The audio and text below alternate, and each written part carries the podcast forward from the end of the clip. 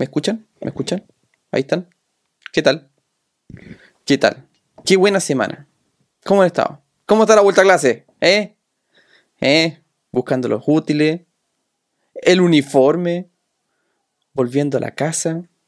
Retomando la rutina. Los tacos.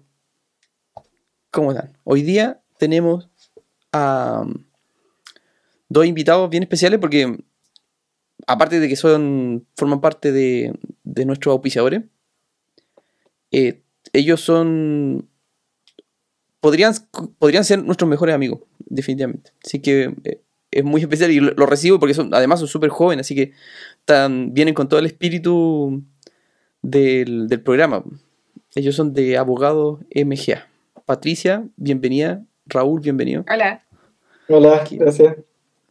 ¿Cómo están? Oye, hoy día vamos a hablar sobre un tema súper bonito que me imagino que todos les ha pasado por la cabeza en algún momento, porque cuando están con una idea, eh, que quiero cambiar el mundo, quiero hacer una empresa en particular y no saben cómo llevar eso al papel, ni cuándo llevarlo al papel, porque lógicamente muchos cometen el grave error de lo primero que ir a hacer es hacer a crear la empresa. Bueno, de eso vamos a hablar también, eh, cómo hay que pasar por esto por este proceso y desde luego vamos a responder todas las preguntas que ustedes tengan en el chat. Así que vayan dejando sus preguntas y bienvenido sea. Oye, Patricia, no sé quién quiere compartir contestando esta gran pregunta. Eh, ¿Parto yo? Parte tú. Dale, dale. Súper. Oye, cuando nosotros tenemos una idea, nos juntamos con un par de amigos, estamos tomando una cerveza y decidimos hacer un negocio. ¿En qué momento, en qué momento pasa por, tiene que pasar por la cabeza en formalizar esta empresa? En verdad es súper complicada la pregunta, porque muchas veces la mayoría de la gente eh, tiene su emprendimiento, tienen idea y empiezan a trabajar sin la necesidad de tener empresa. La empresa viene a ser más que nada muy necesaria cuando uno quiere facturar a sus clientes o en el caso de que quiere pedir el, IVA de vuelta. Entonces viene a ser más que nada como una formalización para fines tributarios, más que nada. Yo creo que complementando un poco lo que dice Patricia, pasa mucho que en realidad cuando uno se formaliza, adquiere, o sea, tiene un lado positivo porque efectivamente tienes el patrimonio de la empresa por un lado, el tuyo propio por otro, y no mezclas ambas cosas. Pero eh, sí que al final adquieres también una serie de obligaciones. ¿ya? Cuando tú inicias la empresa, luego haces el inicio de actividades, tanto el servicio de impuestos internos, y tienes que hacer una serie de, de documentos mensuales. Entonces, si a mí, o sea, si a mí me preguntas cuándo es buen momento para formalizar, yo creo que cuando uno ya tenga la seguridad de que va a poder llevar todas esas responsabilidades a cabo y no terminar con multas, que es lo que muchas veces pasa. O sea, a mí me. Esto que yo les comento, y esta pregunta es muy recurrente, y este es un error común, de que lo primero que se le ocurre es crear la empresa antes de salir a vender, porque esto es típico. En vez de ponerse a vender, a validar la idea, a ver que la cuestión funcione, porque de repente se te ocurren ideas de que no tienen sentido, ni pie ni cabeza, pero es lógico, es parte de la maduración del proceso de aprendizaje del emprendedor. Eh, y resulta que te quedas con la empresa hecha y no. Y al final es como tener un hijo que no puedes, no puedes pagarle la educación, porque es así, porque al final tener una empresa es como un hijo.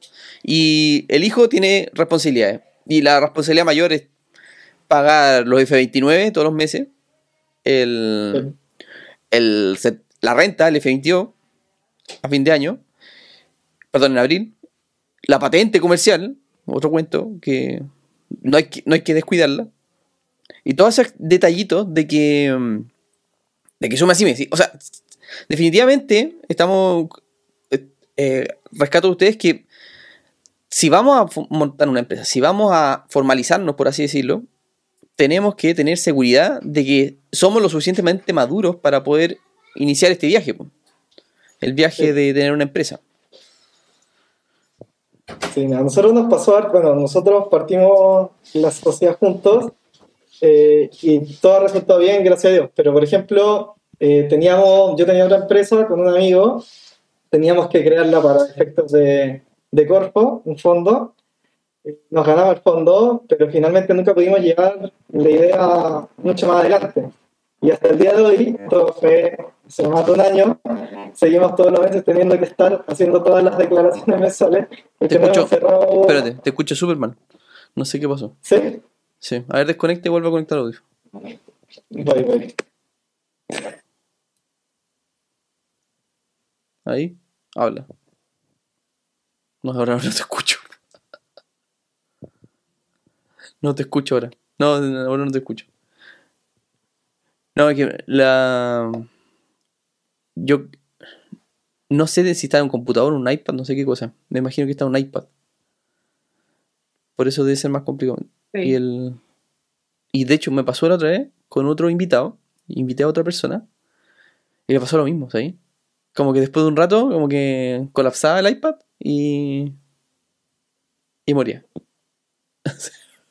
Ahí volví, no sé si ahora sí. Sí, ahora sí. Ahora sí. Pero, es probable que vuelva a pasar. Porque no es primera vez que pasa. No es primera vez que me pasa. Entonces va por ese lado. Nosotros hasta el día de hoy seguimos haciendo todas las declaraciones, pero... Oye, pero ¿y esa empresa? Ya, ya no, no pasa nada con esa empresa.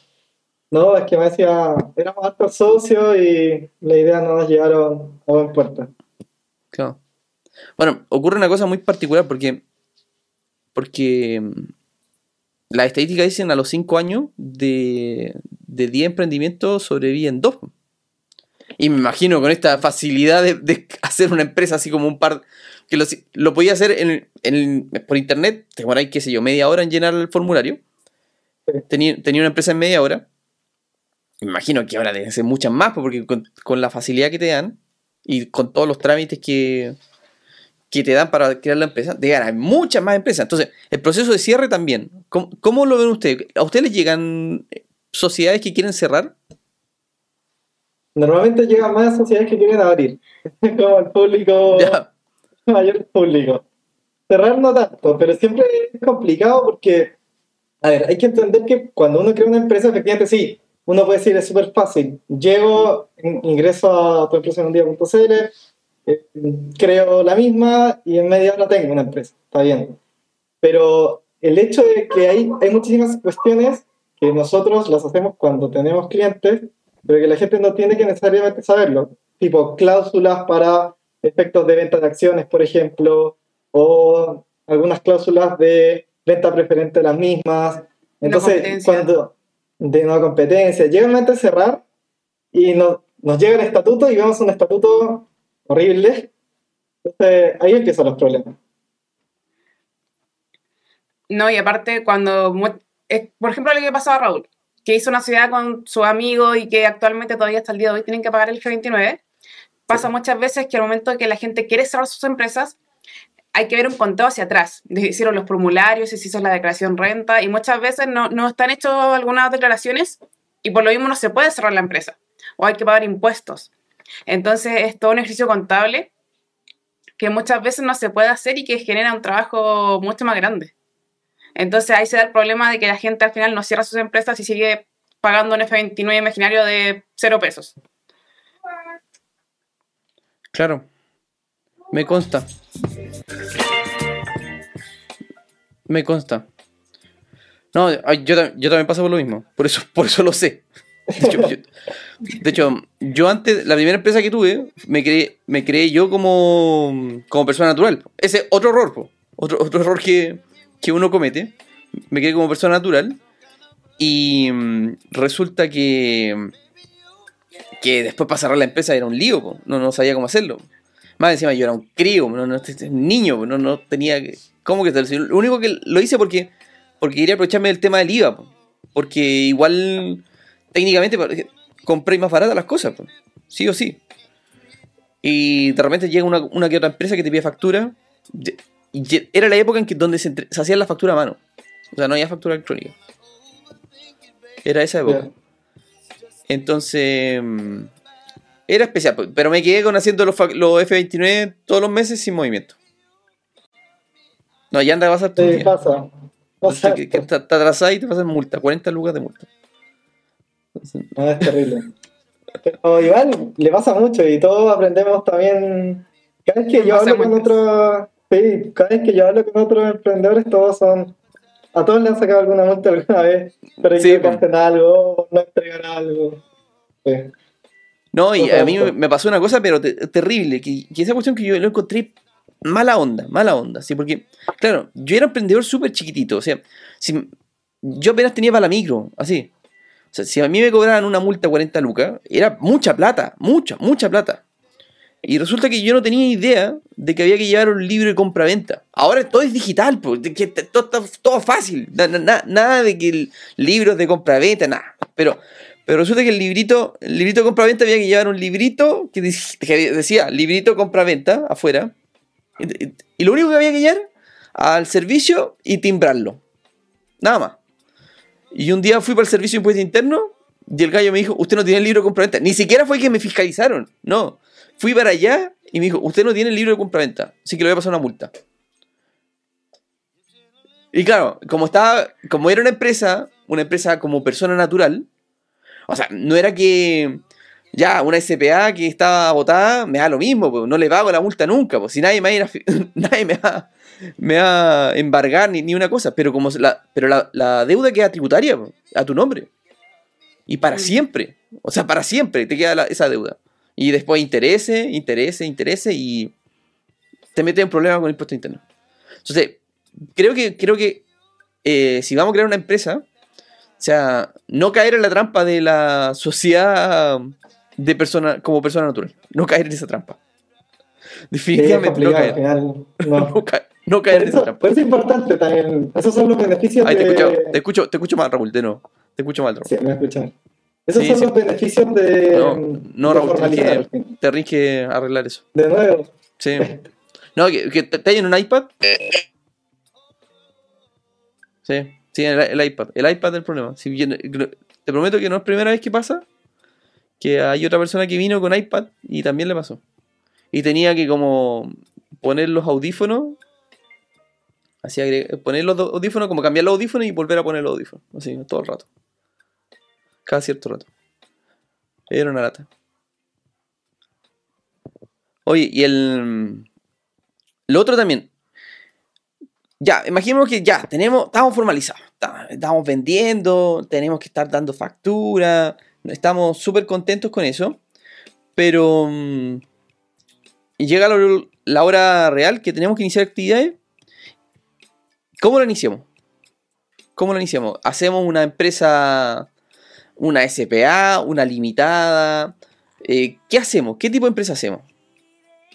Yo creo que depende mucho de lo que quiera hacer la persona y si va a ser, va a ser sola o, por ejemplo, hoy en día se está haciendo mucho, o sea, antes se hacía mucho por, por acciones. Era lo que más se vendía, lo que más salía, lo que la gente más quería hacer, porque finalmente yo como accionista puedo vender mis acciones, era súper fácil, un contrato firmado en notaría y se vendían las acciones, nada más. Pero hace poquito, a principios de este año, se hizo una reforma donde incluso los servicios, la- las empresas que ofrecían servicios tienen que pagar IVA, cosa que no era antes. Entonces, una exención de esto justamente para los servicios profesionales. Y los servicios profesionales trabajan en base a empresas, a sociedades limitadas. Entonces, muchas empresas empezaron a cambiar, decía por acciones, a empresa de eh, responsabilidad limitada, que ahora es lo que más se está dando. Pero obviamente en este caso la empresa de sociedad limitada tiene este como detalle de que sí o sí tienen que ser formadas por profesionales. Pero en general la SPA es lo que más funciona porque tiene la facilidad de las pasar acciones. O sea, la facilidad de poder vender la acción, el, el sueño del, del emprendedor, vender su Sí, sí, empresa en algún momento. Exacto. Igual, si uno, si uno parte con una. Imaginemos que yo, yo parto con una ERL, porque es una, una chiquitita. Claro, hay. mm, ¿Qué restricciones hay de poder contratarme en ese caso?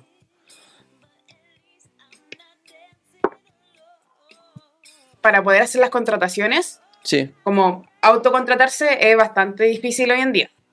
ya. De hecho, eh, en IRL no se puede porque más que nada sería como emitir una boleta de honorario. Pero en cuanto a otro tipo de sociedades es mucho más fácil. Pero aún así Ya. siempre hay limitaciones. Por ejemplo, si fuera una sociedad por acciones, se exige que, que por lo menos no sea un socio que tenga más del 50% de acciones. ahí no se puede autocontratar. Entonces, si bien uno podía crear una ciudad para autocontratarse, siempre tiene que fijarse en los requisitos legales porque son bastante detallados. Ya. Si finalmente lo que se busca es que la persona no se ponga un propio sueldo. Ya, perfecto. Perfecto. Y el, claro, ha- había otra limitante, por ejemplo, la, la limitada me parece que no podéis ponerte el sueldo que uno quiera, ¿cierto? Sí, tiene un, un limitante de monto, pero no recuerdo muy bien cuál es el monto. Sí, yo no me acuerdo bien, pero era una, era una limitante y no, era mucho, no era mucho. Ahora, para un emprendedor que recién está empezando, tampoco es tanto drama. no es un drama. Pero se puede uno en ese aspecto tener una contratación, porque eh, uno de los problemas que hay con los emprendedores, que yo, yo le he contado mucho, que yo soy voluntario en una fundación de emprendimiento y donde asesoramos a emprendedores en Simón de Sirene. Y resulta que uno de los, de los problemas que yo frecuentemente me veo es que no está eh, hecha la autocontratación del emprendedor. ¿Y qué es lo que ocurre? Resulta que este emprendedor cuando se enferma o le pasa alguna cosa en particular, el emprendimiento queda tirado y él no, no deja de percibir ingresos. Y es, es algo que todos los emprendedores tenemos, si nosotros nos autocontratamos, tenemos los mismos derechos que cualquier otro trabajador. O sea, tenemos derecho a enfermarnos, tenemos derecho a demandar a nuestro empleador, tenemos derecho a renunciar a la empresa, a tener vacaciones, todos los mismos derechos que cualquier trabajador. El seguro Eso- de cesantía. El seguro cesantía también, exacto. Aunque es voluntario, no es obligación pagarlo, pero, pero está, está presente. Pero sirve harto en ese caso. Sí, sirve para muchas cosas. Así que yo por lo menos desde hace tiempo que estoy autocontratado por mi empresa y gozo de esos beneficios. ¿Es caro? Sí, es caro, pero se puede. Se puede. Y aparte uno se agradece cuando, cuando, se, cuando está en problemas. Por, por ejemplo, yo cuando caigo en licencia médica, me paga la licencia médica. Entonces está súper bien. Se agradece eso. O incluso el tema de las cotizaciones a futuro. Claro, claro, claro. Oye, quiero ir respondiendo algunas preguntas acá. Eh, ¿Qué tal? Ricardo dice, ¿por qué una escritura hecha... Espérate. Ahí está. ¿Por qué una escritura hecha por un abogado y legalizada tiene más peso que una hecha por, por empresa en un día? Mira, esto es un mito súper grande, que en verdad es lo mismo.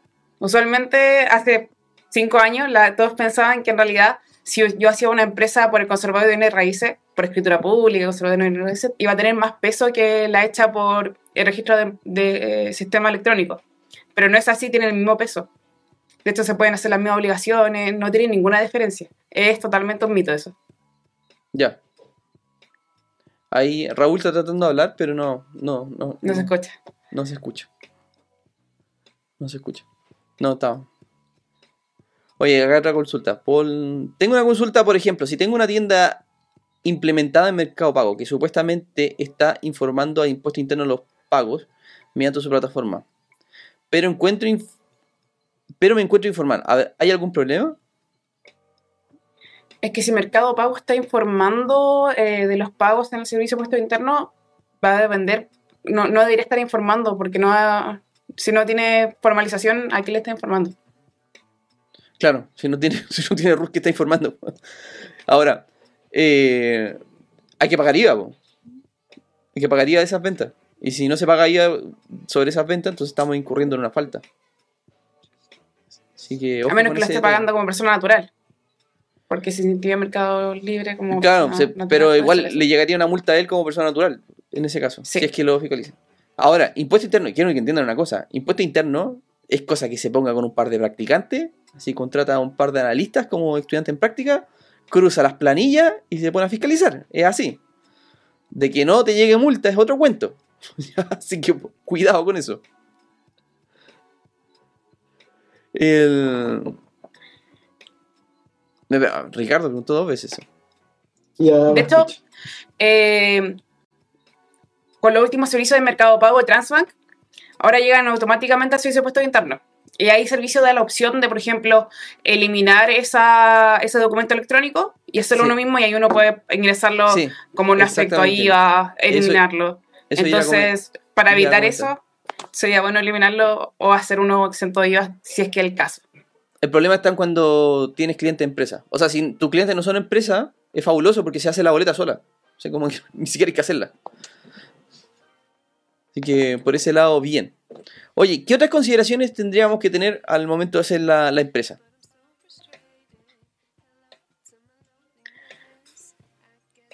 Por ejemplo, una de las consideraciones más importantes en el caso de que se quieran ver temas de producto o servicio es ver si necesito una oficina física o no.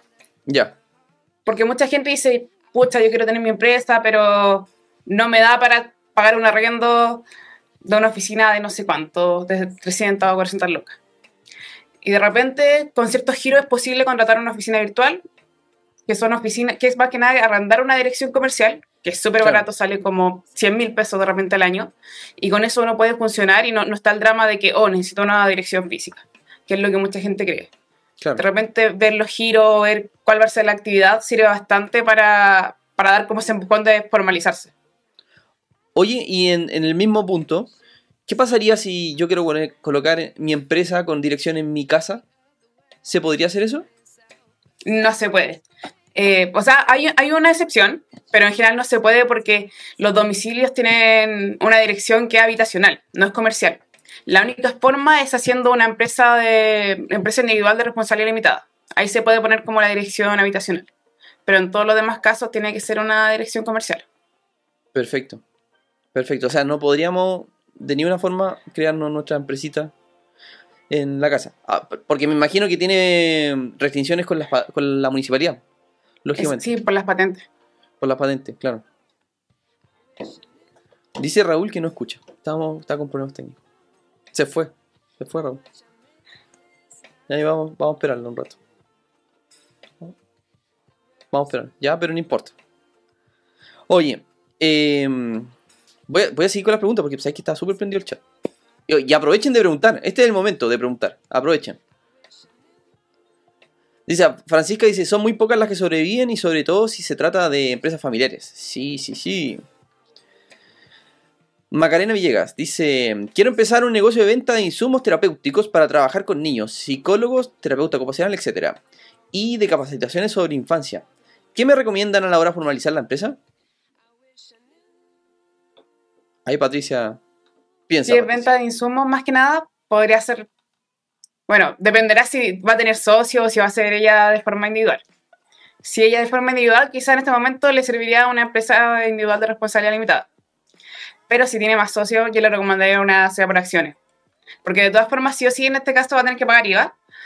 Y por SEA por acciones va a poder después incluir a más gente si es que necesita eh, aumentar el capital o si simplemente quiere agrandar la empresa, porque me imagino que también quiere trabajar con más, con terapeutas, con otras personas.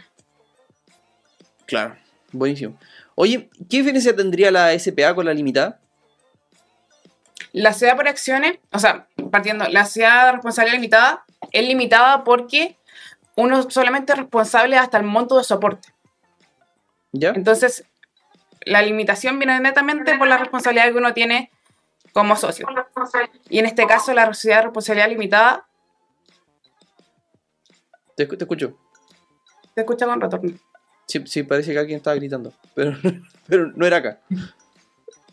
Sí, y la, la sociedad de responsabilidad limitada además importa mucho quiénes son los socios.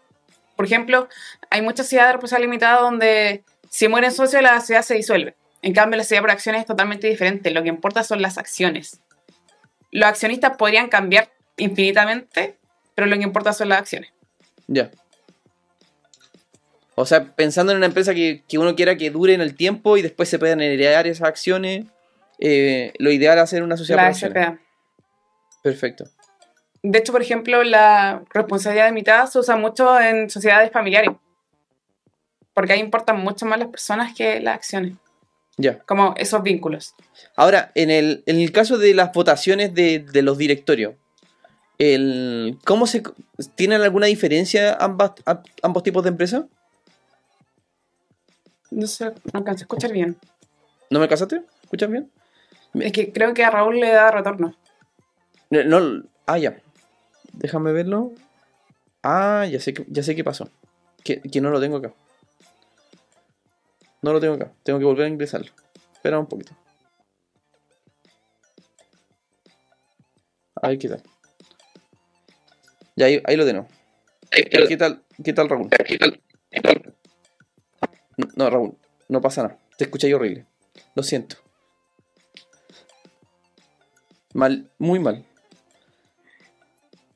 Y no tenía No, no, no, pero nos va, nos va a matar Raúl. ya, pero Raúl va- nos va a apoyar, eh, nos va a apoyar en- con su imagen. Pero no importa. Estamos bien. Oye, eh, Patricia. Bueno, lo que te preguntaba, ¿qué, qué consideraciones habría en el tema de las votaciones a nivel de socio con la sociedad, la limitada con respecto a la SPA? ¿Tiene alguna limitante o todo vale lo mismo los votos?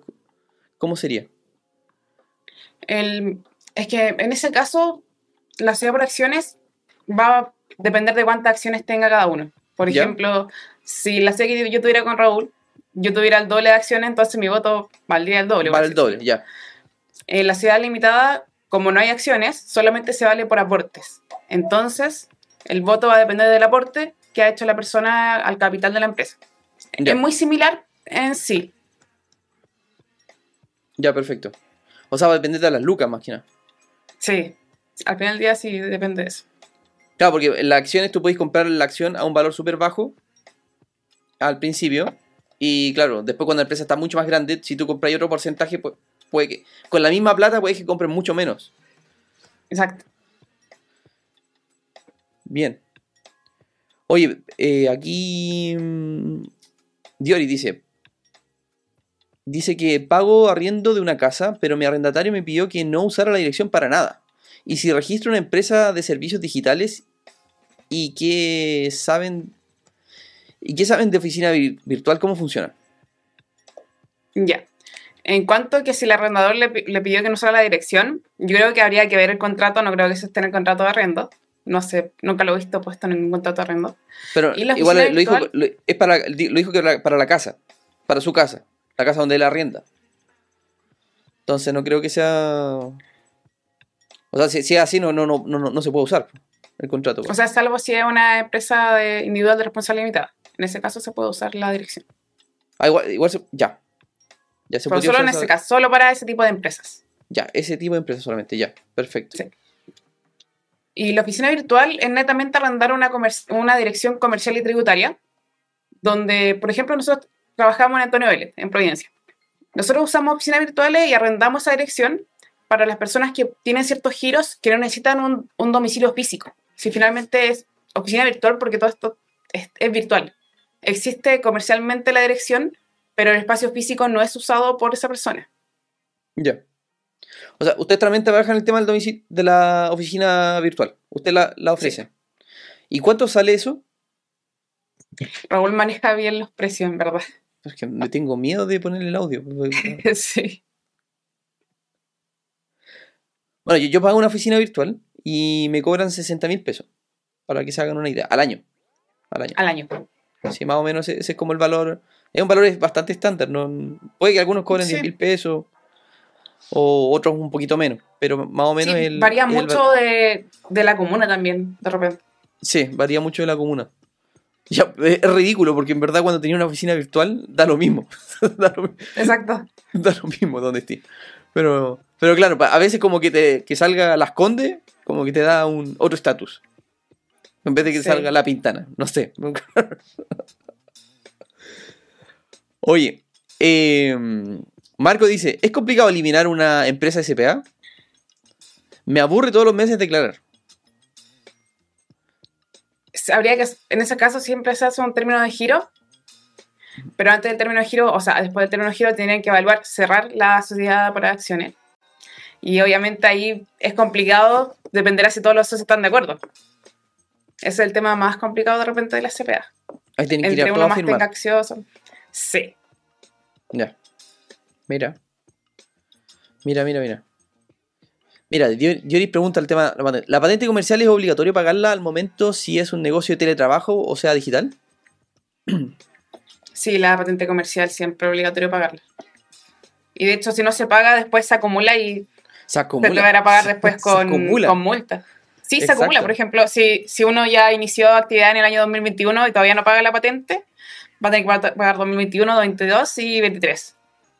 Exacto. Más una multa también. Mira, una, una pregunta muy buena acá. Luis dice, ¿en la oficina virtual también se debe pagar patente? Sí, también. También se debe pagar. Me preguntan también, quiero crear una SPA o limitada para inversión inmobiliaria. ¿Cuál me sirve más? ¿Pero qué? ¿Crear una SPA o...? O una limitada para, para inversión inmobiliaria. O sea, me imagino que para comprar propiedades a nombre de esa, Mm. de esa sociedad. Me imagino que va a tener socio. ¿O no? ¿Cuál- ¿Qué le recomendarías tú, Patricia, en ese caso? Yo diría más que nada sobre acciones. Netamente por la facilidad de las acciones, por si después quiere tener. Porque en estos casos, como son empresas que invierten mucho, entra también muchos inversores. Entonces se da esta sesión de acciones de forma muy sencilla y muy ágil. Pero obviamente, si es como, por ejemplo, una empresa familiar, recomendaría una, una empresa de responsabilidad limitada. Ex- Exacto, muy bien, muchas gracias. Eh, oye, quiero... ¿Sabes que no tengo reloj acá? Entonces, No sé la hora. Ya. Así que... es- Oye, voy, voy a seguir leyendo las preguntas. Así que es el momento de preguntar. Saquemos el jugo a Patricia y Raúl. Pero tratemos de sacar el jugo a Raúl. Porque no... se está, está, está muteado. Se fue, se fue Raúl. Eh, ahí volvió de nuevo. Volvió de nuevo Raúl, pero no, no le tengo fe en verdad. Te voy a ser ser súper honesto. ¿Te escucha bien ahora? ¿Sí se escucha bien? Ya. ¿Qué tal? ¿Qué tal Raúl? Ahí está, ahí volvió Raúl. gracias, Oye. gracias. Oye, eh, llegó el momento del break porque te- tengo que saludar a los auspiciadores. Tengo que saludar Buenísimo. a los auspiciadores. Espérame un segundito. Que sabéis qué es lo que pasa? Que como no estaba preparado para que vinieran tres dos personas. Ah. Oye. Voy a hacer, voy a hacer otra pregunta. Mientras tanto. ¿Es recomendable ante el servicio puente, servicio puente interno juntar un, en una empresa el rubro de servicios y rubro de venta de artículos o es mejor hacer empresas separadas?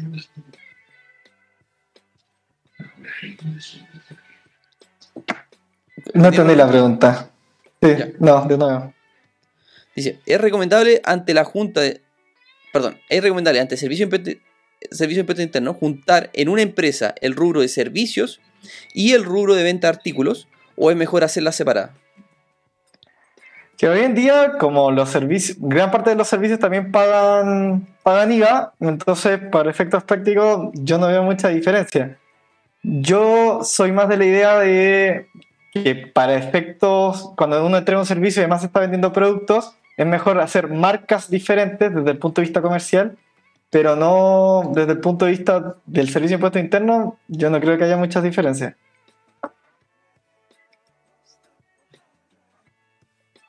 Súper. Pero igual siempre es posible hacerlo todo en una empresa. Si al final uno puede poner más de un giro y al momento de facturar o recibir la factura, agregar cuál por cuál giro estoy facturando. Ya. Pero de, tal vez por un orden como más interno, yo igual lo haría en empresas separadas. Ya para evitar pagar el IVA en ese servicio. Ahora, ocurre una cosa, que el, el servicio eh, técnicamente da lo mismo si le facturáis empresas. po. La empresa, si le, si le cobráis el IVA o no le cobráis el IVA, no le, le da lo mismo a la empresa. Pero al- a la persona natural el el- le, le afecta al bolsillo el IVA. Entonces va, va a depender mucho del cuál va a ser el público objetivo de esa empresa. O sea, si te hagan a comprar persona, servicio, tal vez convenga separarla. Sí, al final depende de cuál es el servicio que está entregando. Claro. Oye, ahora sí.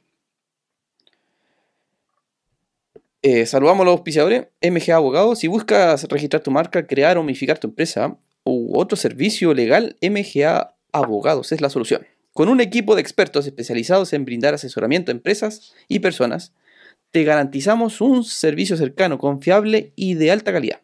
Además, al mencionar a Cine Economistas, te regalamos un increíble descuento de un 15% en cualquiera de nuestros servicios.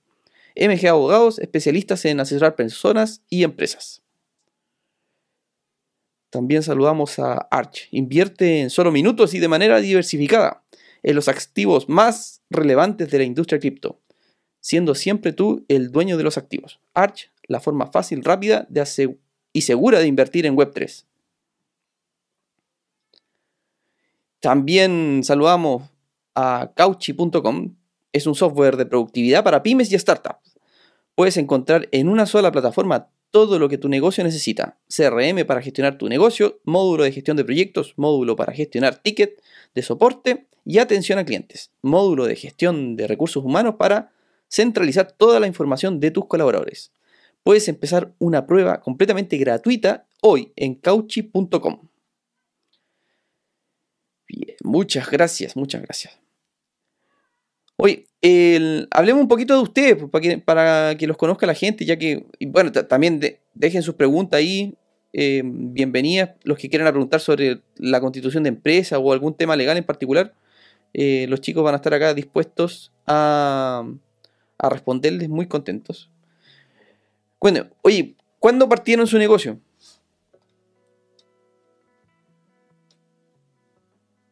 No te escucho, Raúl. O sea, no, no, perdí Raúl ya, con Raúl partimos el negocio en el año 2019.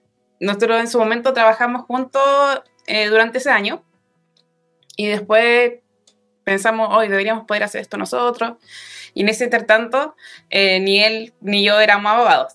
Entonces ahí nos asociamos con una tercera persona que era abogado y ahí creamos una empresa. Con el paso del tiempo, esa empresa mutó y ahora es MG Abogados, que fue desde abril del año pasado, que fue justo en la fecha donde yo me titulé como abogado. Ya. Y así partió todo. Yo llevamos como tres años, ya cuatro años ya trabajando en esto. Fantástico. Fantástico. Y me imagino, ¿cuánta gente tienen trabajando en el, en el equipo? Trabajamos como, creo que somos seis o siete. Ya. Súper pero no todos somos del área del derecho. ¿Todos, eh, ¿todos son abogados? no todos son abogados, porque la idea un poco es eh, ser un estudio legal, tener mucha aplicación de tecnología. Entonces tenemos un área dedicada a, a esto, a poder automatizar procesos y que aquello nos pueda diferenciar de la competencia. Fantástico. Fantástico. No, me parece genial. La verdad que yo, yo siempre he querido tener un estudio abogado, que lo encuentro súper entretenido. Encuentro súper, súper entretenido. Y me parece fascinante el trabajo que hacen porque están muy conectados con las personas, están ayudando directamente problemas de personas y... O sea, hay una interacción constante con los clientes, me imagino. O sea, reuniones sin fin, ¿o no? Sí. ¿Sí? Y hay que tener eh, muy, muy desarrollado el tema, las habilidades para, servir, en verdad. Que eso es algo, algo que a mí me gusta mucho, que el tema de, poder, de poder ayudar y disponer, poner a disposición lo que uno sabe para las otras personas.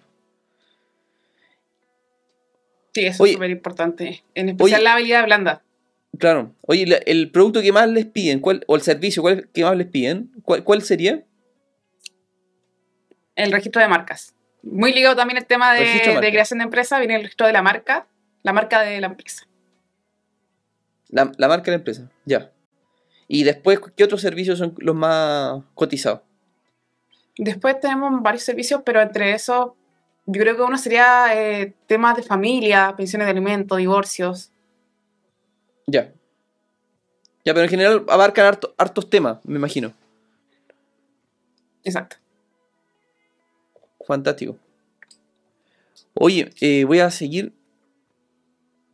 Mira, Carlos me pregunta: si quiero comprar, remodelar y vender casas, ¿qué tipo de sociedad conviene constituir? Por el problema de los impuestos para vender casas de forma habitual. Escucha un poco, se escucha un poco cortado. ¿Escucha cortado? Ya. Dice, si quiero comprar, remodelar y vender casas, ¿qué tipo de sociedad conviene constituir? Por el tema de impuestos para vender casas de forma habitual. O sea, independiente del tipo de empresa que se elija, el, impuesto sí o sí se va a tener que pagar. Eso se, tenerlo siempre súper claro. Claro. Así que ahí va a depender de, de si va a tener socio, si va a una empresa familiar, pero ese impuesto sí o sí se tendrá que pagar independiente del tipo de empresa que se escoja. Y hay que entender que al final, ¿me escucha? Sí, te Perdón, escucho. Sí. Ya, hay que entender que al final el, el- tipo societario, ya sea una SPA o una IRL una sociedad de responsabilidad limitada, es una cosa y otra diferente es eh, los trámites de servicio de impuesto interno y los impuestos que se terminan pagando. Entonces, más allá del rubro, cuando uno se pregunta qué tipo de sociedad tengo que tener, tiene que pensar en cómo me veo con la sociedad, si yo soy importante o en realidad es una sociedad de capital más que de personas, si es que tengo o no tengo socios, y si es que no tengo, si es que voy a llegar a tener.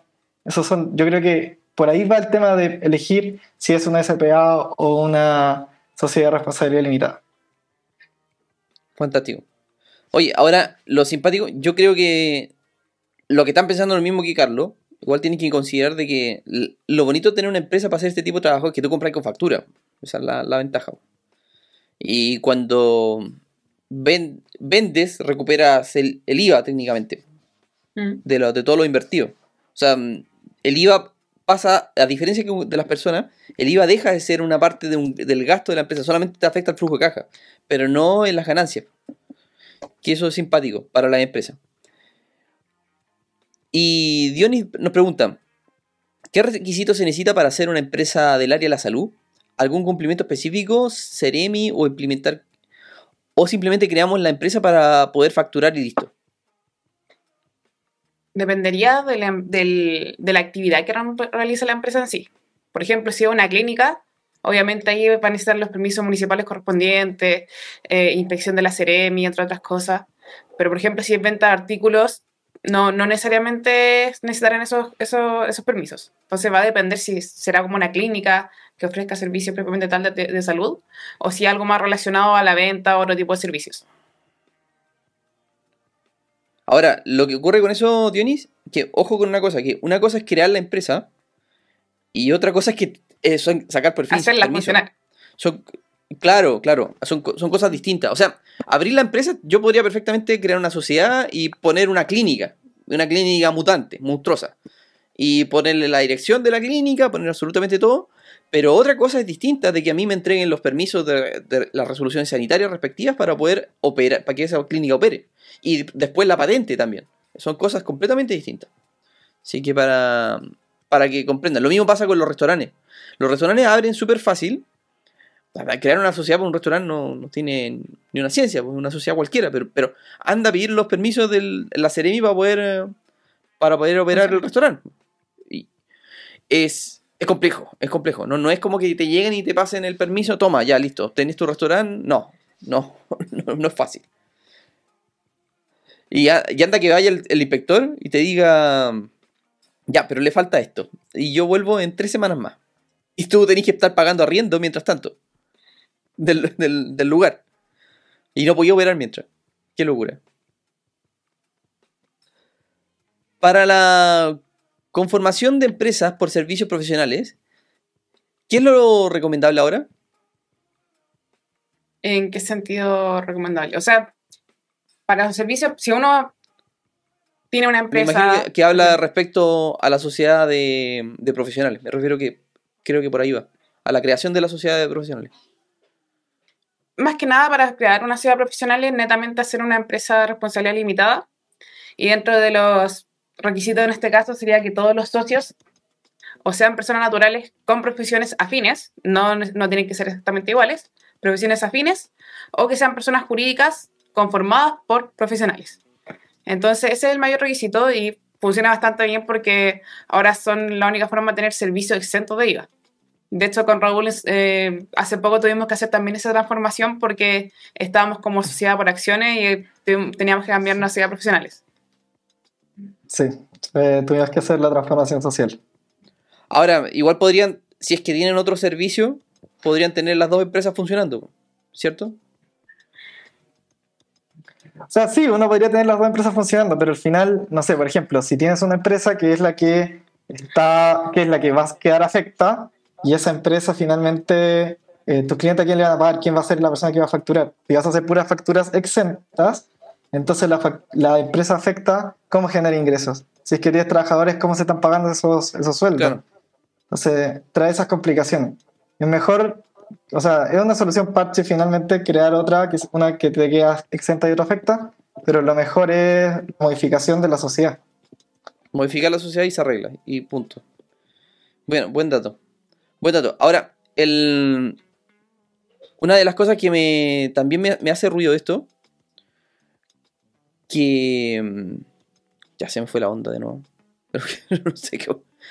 El... Ya, después voy a preguntar. Pero te- tenía la pregunta ahí en- relacionada con el tema. Porque esta, esta empresa, lógicamente... Ay, ya, ya me acordé, ya me acordé. Oye, pero si tengo una peluquería, pues porque doy servicio y son puros peluqueros, ¿se puede hacer? Mm, Es bastante complicado porque en realidad te piden una profesión u oficio y dentro de oficio uno entiende que podría ser en este caso como oficio de peluquería. Pero, por ejemplo, nosotros en, en especial Raúl fue a hablar en un momento con Servicio Puesto Eterno y le dijeron que, que tenía que ser una persona con un título. No servía como certificado de estudios, tenía que ser con título.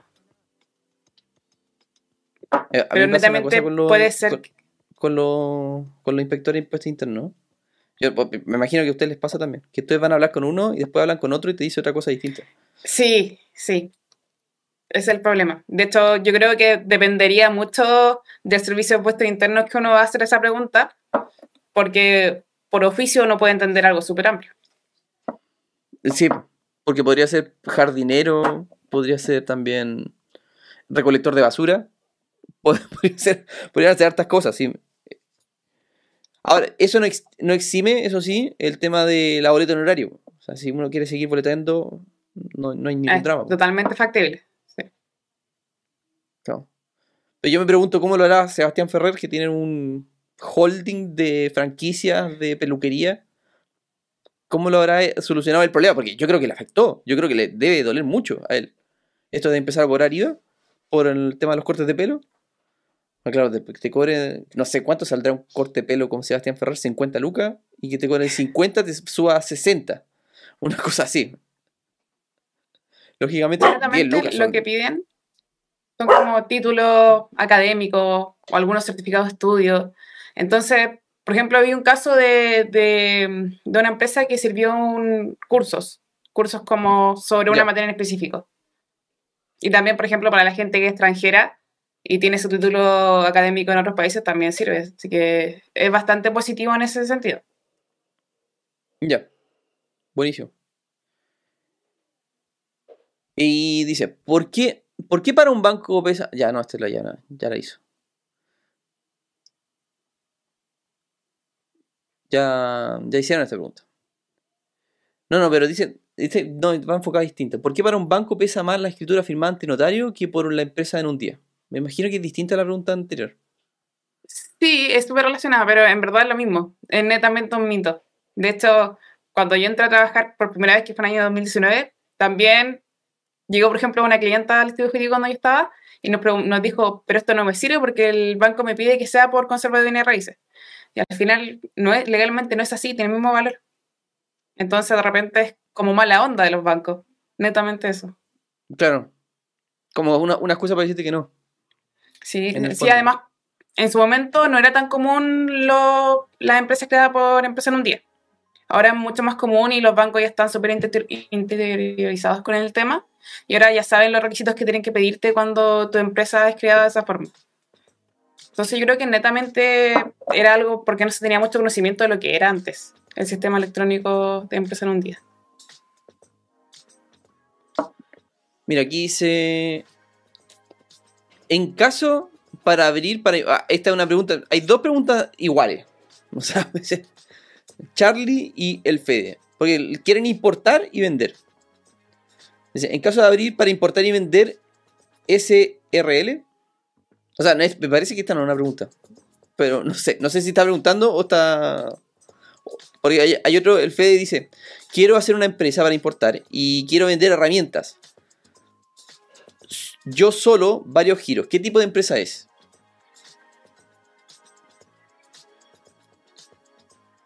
Si, es solo él y tiene varios giros de partida, si son varios giros, no puede ser, por ejemplo, una empresa individual de responsabilidad limitada. Sí o sí tendría que ser ya una sociedad por acciones o una de responsabilidad limitada. El porqué de esto es porque las ciudades de empresa individual de responsabilidad limitada solo permiten un giro. Entonces, como Ah, tenemos mira. varios giros, Ese, buen dato ese, ¿eh? Buen dato ese. No lo sabía ese. Está interesante. Ailén nos pregunta, eh, ¿es necesario tener la marca registrada para iniciar mi empresa? Buena no, no es necesario. Pero no es necesario. sumamente recomendado. Al final pasa mucho que cuando uno no registra la marca, uno, no sé, está gastando en marketing, está creciendo y de repente llega un punto donde quiere registrarla y te diste cuenta que alguien vio la idea y quizás la registró o en O realidad la marca quizá- no se pudo registrar desde el principio y toda esa inversión eh, queda en el aire al final. Súper... Hay que proteger la marca porque al final es lo que te reconoce para tus clientes. O quizá pasa muchas veces de que uno parte un negocio, le pone una marca, ni siquiera se mete a INAPI para revisar y la marca ya está tomadísima. ya Registrada, sí. no tenéis por No, dónde y ahí- y lleváis años con la marca. Lleváis años con la marca y nadie te ha dicho nada, no, pa- porque ni un emprendimiento chiquitito.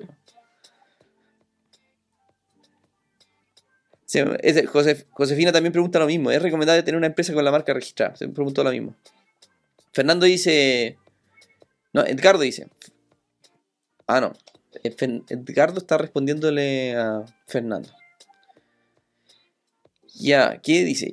Island dice, llevo años con mi empresa y hay otra que se llama igual. ¿Debo cambiarle el nombre? Es súper complicado. Porque si la otra empresa tiene su marca ya registrada, sí o sí recomendaría cambiar el nombre. ¿Por qué? Porque una marca que está registrada tiene las acciones civiles y penales para evitar que cualquier persona use la marca. De hecho, a nosotros hoy día, por ejemplo, nos llamaron dos empresas que le habíamos avisado que estaban infringiendo el derecho marcario porque estaban usando una marca registrada y que ahora esas empresas van a tener que cambiar el nombre de su marca y ca- sacar todo lo que es la publicidad, carteles, eslogan. Así que igual es, es una pérdida grande de, de publicidad y marketing. Entonces la marca es súper relevante en ese sentido. Ahora, lo importante acá es hacer un análisis. Revisar si efectivamente esa otra empresa que tiene el mismo nombre ya tiene la marca registrada o no. Porque si no la tiene, entonces hay que iniciar rápidamente la tuya para protegerla. Sí. Ey, Al final el que llega dice- primero se queda con la marca. Sí, ese es el criterio. El que llega primero se queda con la marca. Ah, es así, realmente es así. Sí. No, puede, no puede llegar después Disney y decir, no, es que yo voy a sacar una película con el nombre de tu marca O sea- y, y me la quiero llevar y acá están todos mis abogados y te la vamos a quitar. ¿No pasa eso? Podría, ¿no? No podría llevar adelante un, un tema de nulidad de marca, ¿ya? Pero en la práctica, en realidad, no se hace, porque, porque son procesos que son mucho más largos eh, me- yo, yo me imagino, y es no, más fácil simplemente cambiarlo. no sé, pues sanguchitos el mandaloriano, no sé, me imagino algo así. Y, y que llegue Disney y dice, no, es que loco, cooperaste, te- me voy a llevar la marca. Y te, y te demanda, y- no, o sea, ni siquiera te demanda, te, te mete como 500 abogados para molestarte todo el día. Em, porque son empresas que tienen recursos. ¿Puede pasar Sí. eso? Sí, efectivamente. De hecho, en Chile ya hay muchas marcas que tienen a todos sus abogados vigilando las marcas que salen diariamente para hacer esa llamada, decir como, oye, baja tu marca porque no te conviene. Entonces, pero son casos como muy puntuales en realidad. Sea, muy puntual. O sea, mejor no meterse con, los con los PCP. Igual es, Sí, es- son como- da, da pena porque, porque piensa que tú, tú, tú estás chiquitito ¿sí? y anda como que de repente te llega Sí, te llegan 15 abogados a molestarte por, por una tontera. Y como que al final tenés que echarte para atrás po, con algunas cosas. sí, muchas veces son, de repente, no porque sean marcas iguales, son porque hay como una similitud muy chica Claro. y como son marcas grandes, igual se aprovechan de eso y meten miedo y las personas después terminan diciendo como, no, mejor no. No, y, cambian la marca a pesar de que no sean son- iguales. yo me imagino, yo me imagino la oficina de esos, de esos tipos, pero de- deben, te- deben estar justificando las horas que les pagan, po. Entonces tienen que inventar trabajo, po, de alguna forma. po. ¿Qué pasa si creo la empresa con un nombre y después no puedo registrar el mismo nombre en INAPI? Buena pregunta, me, me gusta esta pregunta. Ya. Eh, en realidad, yo puedo tener una empresa con un nombre X y que mi marca, con el que funciona la empresa, sea un nombre totalmente diferente. Es decir, si le pongo a mi empresa tal nombre, no necesariamente tengo que ponerle ese nombre a la marca. Pueden ser distintos. Obviamente, si son iguales, quizás sea algo más positivo, pero en la práctica no tiene ninguna incidencia legal. Sí, son dos cosas que van por carriles totalmente separados. Una es la razón social y el nombre de fantasía de la sociedad, y otra cosa es la marca registrada. Y al final esa es la que vale. Claro. O sea, le podemos poner. De hecho, de hecho a nadie nos impide a nosotros, por ejemplo, ponerle a nuestra empresa Falabella. po. No va a venir Falabella a molestarnos porque la empresa se llama Falabella 3 SPA. No sé, porque tiene otro root, pues, lógicamente. Y de hecho, yo he visto estafas en donde hay empresas que le ponen un nombre muy parecido a otra empresa y que hacen factura y para simular, por ejemplo, el, el tema de la estafa con los autos y le ponen el, nom- el nombre de una automotora súper conocida, súper conocida como para decir, no, no, es que la compré en esa automotora. po". Y claro, y en verdad era una empresa trucha. Empresa trucha, o sea, tú técnicamente puedes colocarle cualquier nombre a la empresa. Nadie te va a decir, si el problema es la marca, definitivamente es la marca. Es- eso no se puede, hacer- no se puede hacer. Poner cualquier nombre.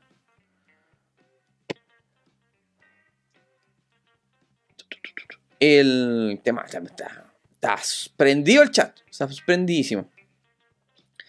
Si recién abrimos una SPA para hacer Airbnb y venta de artículos online, ¿debo ir a la MUNI a solicitar la patente comercial?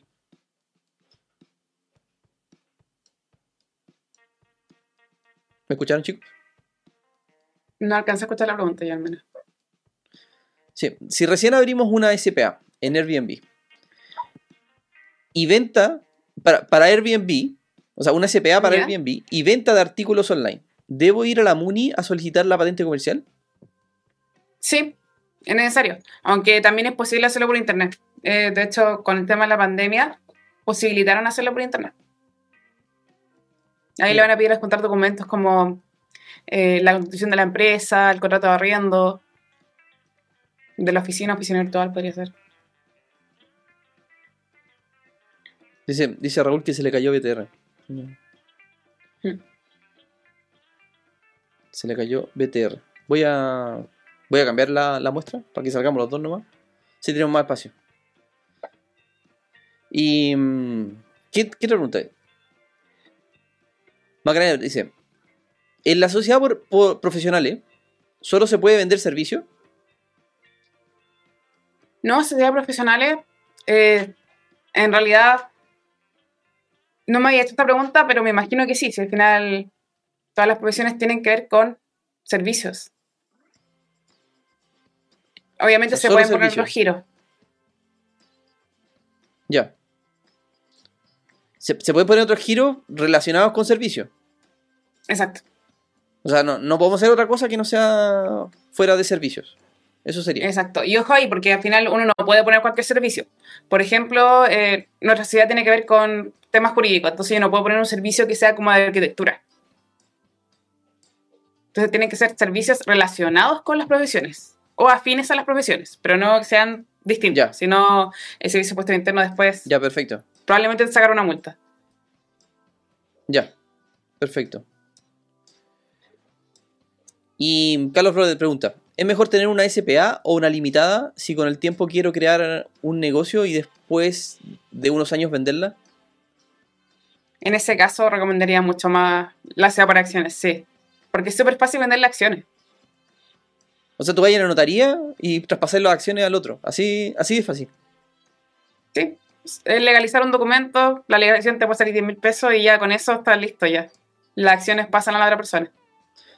No, me imagino, me imagino una sociedad por acciones con un, qué sé yo, un, un holding de edificio o departamento. Lo complejo que es traspasar un departamento a otra persona. En cambio, si tú tienes el departamento y simplemente traspasas la sociedad por acciones, se puede hacer en una tarde, una cosa así. Es mucho más sencillo al final. Claro. Si las acciones están, eh, están hechas para tener como esa accesibilidad súper grande. Claro.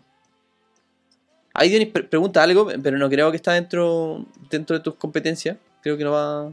Dice: Una parcela de 5.000 metros cuadrados, que es agrícola, ¿se puede cambiar de agrícola a comercial, de actividades recreativas? ¿Y se tiene que tener una empresa registrada para tal fin previamente? Eso no, no sé si lo maneja. ¿Te lo digo, no? Patricia. No te... Escucho súper entrecortado. ¿Sí? ¿Escuchan mal? Ya. Sí. No, Una parcela de Raúl 5.000 está- metros cuadrados. No, Ahí está, ¿Está conectado? sí, sí. Volvió Raúl, entonces puede ser por eso. Espérame. Vamos, vamos a tratar de conectarlo a Raúl. Vamos a tratar de meter a Raúl.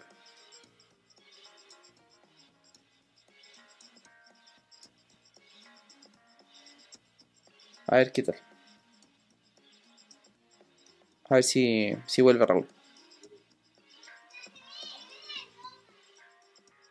No me, no me aparece Raúl.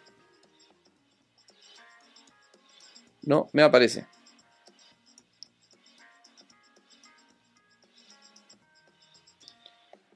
Me aparece, no me aparece. Ahí volvió. Eh, Raúl, ¿qué pasó, Raúl?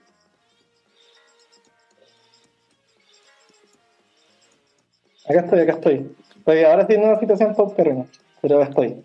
¿Qué te pasó? ¿Se te cayó el internet?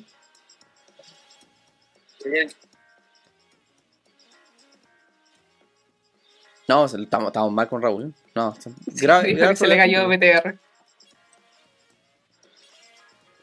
Ya. No, pero ya podemos seguir acá. Dice, el... Ya, vo- volvemos a la pregunta. Dice, una parcela de 5.000 metros cuadrados que es agrícola, ¿se puede cambiar de agrícola a comercial de actividades recreativas? O sea, me imagino que, que eso no tiene nada que ver con la creación de la empresa. Eso es un trámite municipal, ¿cierto? Sí, es municipal. Sí o sí tiene eso que ir a la usted no- municipalidad y pedir eso. No, es netamente una cosa administrativa municipal. Me Y va a depender de que vaya alguien a arquitectos- fiscalizar y verlo. sí, yo creo que los Sí, de hecho, arquitectos, los arquitectos van, saben de eso. van de la mano con esos trámites. Sí. Sí. Fernando dice, hola, soy diseñador gráfico freelance. ¿Tendré algún beneficio de formalizarme o sigo boleteando nomás? Eh, ¿Qué le puedes es que decir? si puede ser boletado honorario, Fernando? bueno, si, si va a seguir haciendo este- esta labor y tiene algún socio con el que pueda crear una empresa de profesionales, sería eso lo más recomendado porque así eh, se exime de, de cualquier cobro de impuestos. Pero si no es el caso, entonces recomendado es seguir boleteando antes de que pagar el 19% de IVA por una sociedad por acciones o por una sociedad limitada, que no sea de profesionales. Ahora, lo que me... El único pero que yo le veo a eso es que mm, los, los bancos lógicamente te van a castigar por el, el hecho de tener... Sí, estar como una persona boleteando. O sea, siempre te van a mirar como una persona súper riesgosa. Y lo más sano, lo más sano es a futuro, yo no lo creo que ahora, pa- para comenzar no, creo, pero cuando ya tienes una empresa que ya está robusta, que está teniendo hartas ventas, estás teniendo hartos clientes, crear una empresa y contratarte para poder demostrar eh, ingresos, para, porque yo creo que todos acá queremos tener nuestra casa propia, que es lo, es lo mínimo que deberíamos aspirar como profesionales por lo menos, porque si no, eh, te- o sea, también podemos vivir arrendando, pe- pero yo creo que se ha- se hace mucho más fácil el tema de, de acceder a la, a la banca cuando uno está contratado por su empresa. Y Felipe me dice, hola Felipe, ¿podrías hacer un video para postular el capital semilla? Por supuesto que lo voy a hacer. Por supuesto que lo voy a hacer. Oye, Carlos pregunta, el caso Mel Gibson. Mel Gibson. Se fue chistoso. ¿Tienen alguna anécdota que quieran contar de eso? Al respecto. Para los que no Yo creo- saben. pues, pues, pues. yo creo que Raúl se acuerda más. Yo me acuerdo muy poco del caso. Pero Raúl lo tenemos con, con problemas técnicos. Está, está pe- está pegado. Está súper pegado. Ah, mira, mira. Felipe Chacón dice: Disney tuvo dramas con un local chileno que se llama Super Pan. ¡Guau! E- Ese, es el, ese es el tipo de dramas que yo.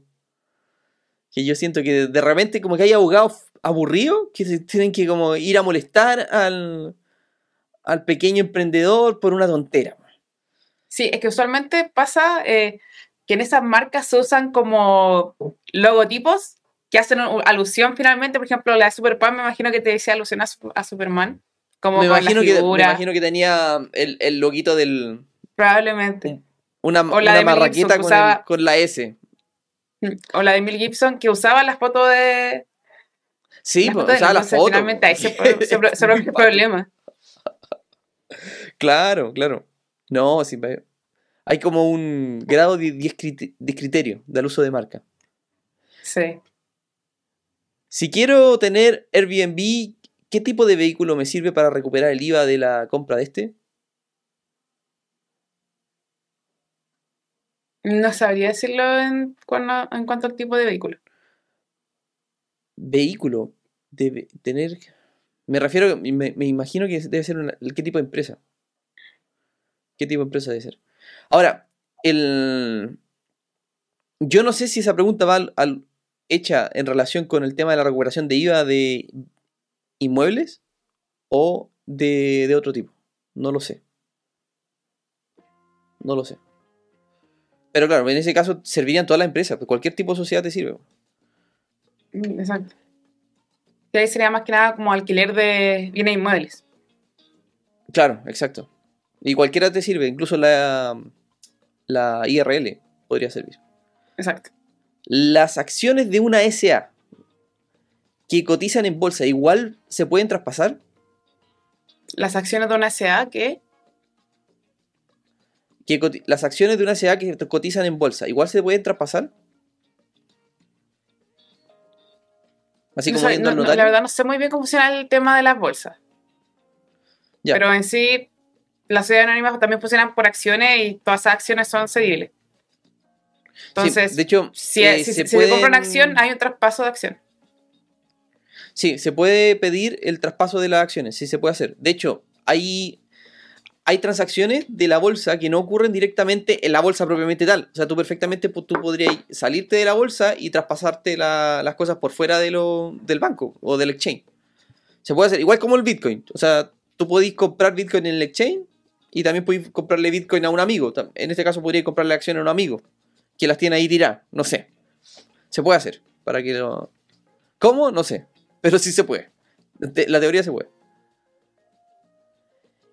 Y. em, las, mira, aquí otra pregunta. El Fede dice: ¿Las SPA cotizan en, la bolsa con reparto de utilidades? Estoy escuchando muy cortada la última pregunta, en verdad. ¿Sí? Ya, me dice. Que puede ser que La Raúl, SPA. volvió a ingresar. Sí. Sí, Ra- Raúl puede ser, puede ser el problema. Pero. Oye, pe- pero no, lo que pasa es que estaba preguntando si la, la SPA con una SPA se puede cotizar en bolsa. Eh, yo, yo te puedo decir la respuesta. No, no, porque hay que tener una SA. Y la SA tienen algunas regulaciones en la comisión, en la CMF. Por si acaso. Entonces te, te piden, te auditan, te auditan todos los años la, la SA. Entonces no es como llegar y cotizar en bolsa. Ahora, acá en Chile es súper complicado hacer eso. Pero en Estados Unidos, por ejemplo, levantar una, una sociedad y sacar la bolsa no, no es difícil. No es difícil. Otra cosa es que te compren las acciones. pero, pero sacarla.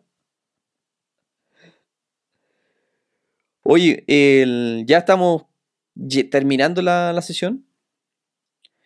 Y mira, mm, Dionis, Dionis te- está- los, los trata de trucar al máximo. Se ha, llenado de preguntas. ¿Cuáles son las mayores quejas que presentan sus clientes del sistema jurídico en la gestión de, administrativa de, la- de una empresa? No, la verdad no entendí muy bien la pregunta. Como las mayores quejas de... O sea, ¿qué, le- qué cosas reclaman sus clientes respecto al sistema jurídico? ¿Cómo lo- ¿Qué cosas ven? Hoy yo creo que en general lo que más se reclama son lo- los tiempos. Todos los procesos en Chile son muy lentos. De hecho, de repente uno puede estar fácilmente dos años en un proceso civil de por resolución de contrato, porque no se pagan los contratos. En temas de familia es mucho más corto el periodo, así que eso es bastante bueno, pero en, general se reclama mucho el tema de los plazos. En, nosotros nos dedicamos mucho al registro de marca, y en ese caso INAPI, por ejemplo, para resolver todo lo que es la tramitación de marca, no tiene un plazo. Es todo, todo depende mucho de la carga de trabajo que tiene el instituto. Entonces muchos clientes nos dicen como, ya, pero ¿por qué ha pasado tanto tiempo no tenemos respuesta? Y es netamente porque no, no hay un plazo. Entonces, eso es lo que pasa mucho con las resoluciones judiciales, con INAPI, de que muchas veces no hay un plazo aparejado y las personas igual tienden a tener poca paciencia. Y yo creo que en verdad todos tenemos poca paciencia si vemos que en nuestro caso no se mueve. Entonces, esto es un reclamo muy normal. Pero que finalmente tampoco depende de nosotros porque no podemos apurar más allá al tribunal. Ahora, el, ¿cuál, es el tiempo promedio que tarda en el, registro marca? El promedio, si una marca es totalmente buena, por así decirlo, y es factible, suele demorar entre 3 a 4 meses. Más de eso no debería demorar. Ya. No, porque yo registré mi marca una vez, la hice por mi cuenta. Me metí a INAPI. Y me fue mal. hacerlo por mi cuenta fue el peor error. O sea, perdí plata más encima, porque me, parece que cobraron 150 lucas. Me rechazaron la, apuesta, tenía que volver a pagar, me parece. No, no sé, al final, ¿qué, qué votado? El, ¿Qué votado el proceso? No, sí, igual es, obvio, porque al final, de repente, no todos tienen esos conocimientos, porque es netamente tramitación electrónica y NAPI. Entonces, hay una, hay una etapa que es publicarlo en el diario oficial. Y mucha gente no sabe cómo hacer esa publicación, entonces se pierde eh, lo que ya se pagó inicialmente por la marca, o no se ingresan bien los datos de la marca, que es lo que pasa muchas veces cuando las personas ingresan la marca de forma sola o la ingresan en un rubro que no es el correcto. Ya la segunda vez lo contraté un, eh, un estudio. Y ahí ellos me hicieron la, la, pega del registro marca. Y claro, ocurre una cosa muy rara. Y claro, la, la primera vez que uno hace una marca, o sea, si uno está recién comenzando, después hay cambios. ¿Qué pasa cuando, cuando tú cambias el logo, porque me imagino que cada dos años tú renovas el logo. Las empresas lo hacen, es, usual. Hasta Coca-Cola cambia el logo, si, es, natural. ¿Qué pasa, ¿Qué pasa cuando uno cambia el logo? ¿Hay que volver a registrar la marca? Sí. Una vez que uno ingresa a una marca y la registra, ya no se puede cambiar nada. Solamente podría cambiar, por ejemplo, el titular, si es que se vende la marca, pero en sí la marca, el nombre de la marca, el logotipo, no varían. La única forma sería ingresar una nueva marca desde cero. Por eso Coca-Cola tiene, muchas, tiene muchos registros de, su marca, con diferentes logos, diferentes eh, tipos de letras logo. Entonces, es eso más que nada. Ya. Oye, ¿cómo lo hacen las empresas estas que son las multinacionales? El, por ejemplo, yo una vez contacté a uno, a una empresa, y de hecho me hice amigos de ellos. Vinieron para Chile, después nos juntamos. Una empresa que está en Sri Lanka. Y resulta que estos locos, yo me metí al, Inavi solamente para sapear y, ver qué, en qué estado está la, marca. Porque dije, claro, si quiero traer sus productos, porque esa era mi intención, traer los productos de ellos, lo primero que tengo que pensar en, en, registrar su marca. Para que el que quiera traer productos de ellos, pase por mí. que ese hubiese sido un golazo. Pero resulta que me metí y estaba registrada. Estaba registrada la marca y mm, como que dije, ¿va? ¿Y esto? ¿Cómo se adelantaron si ni siquiera están acá? No tienen presencia nacional. O sea, si yo tengo una marca, perfectamente podría, una marca con proyección internacional, yo perfectamente podría eh, solicitar la, la inscripción, porque esto es nacional, me imagino, ¿cierto? El registro marca.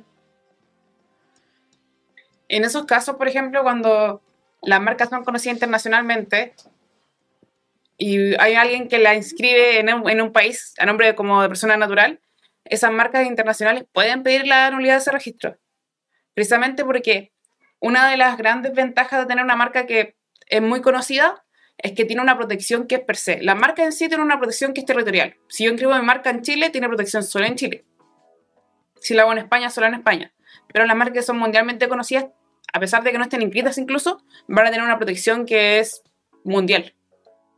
Entonces ellos podrían perfectamente anular ese registro de la persona natural que está ocupando, que registró esa marca que no es tuya. Ya, o sea, si la marca no es mía, realmente puede, puede llegar. Pueden hacerme anular ese registro. Mira, Sí. mira porque yo pensaba, yo pensaba en algún momento en, en registrar una marca de, un- de un produ- de un- unos productos buenos, de buena calidad, y hacer ese, ese show. Pero claro, si tú me decís eso ahora, claro, ya. O sea, ya, ya no lo voy a hacer, pero, pero en un momento lo, lo, lo evalué. Y pasa, y me imagino que a alguno le pasa por la cabeza. Mm. Mira, me dice Luis, dice, hola, necesito crear una empresa para vender algunos artículos electrónicos y además dar servicios, asesorías informáticas. ¿Cuánto sería el costo aproximado que uno necesita para empezar? Estoy escuchando, no entrecortado en verdad. ¿Te- ¿Te he cortado? Ya. El, no, que él, Luis quería saber cuánto cobran por hacer una sociedad. Creo que el monto va, eh, está en 1,5 TM. Oh, UF, perdón. Que son 50 mil pesos aproximadamente. Ya. No, pero, pero ustedes, ustedes cobran eso, 50 mil pesos por crear una sociedad. Sí, sí, nosotros también trabajamos con creación Ya. de empresas. Ya, súper. No, bastante accesible el, el precio. Sí, es que como todo ahora se hace por el sistema electrónico, es sumamente rápido y fácil crear la empresa. Y por lo tanto, es como tu empresa en un día. Uno puede crear su empresa en un día y ya hacer mis actividades ese mismo día incluso. Entonces, por eso también el tema de los costos se ha podido rebajar bastante. Buenísimo. César Arturo dice, si una persona natural tiene una vivienda de FL2 y decide iniciar actividades como persona natural, con giro, ¿sigue teniendo una propiedad o parte desde cero? ¿No entendiste la pregunta? Bueno, es que estoy escuchando muy entrecortado en verdad. ¿Sí? No, no, pero te, te contesto yo, César. No, no, no, la propiedad sigue siendo tuya. Sigue siendo tuya la propiedad. Por si acaso. Oye, Patricia y Raúl, les doy las gracias. Ya estamos en la hora. Eh, fantástico haber conversado con ustedes y haber aclarado dudas. Ojalá podamos seguir en contacto porque eh, en verdad hay muchos temas, me imagino que, que podemos conversar al respecto.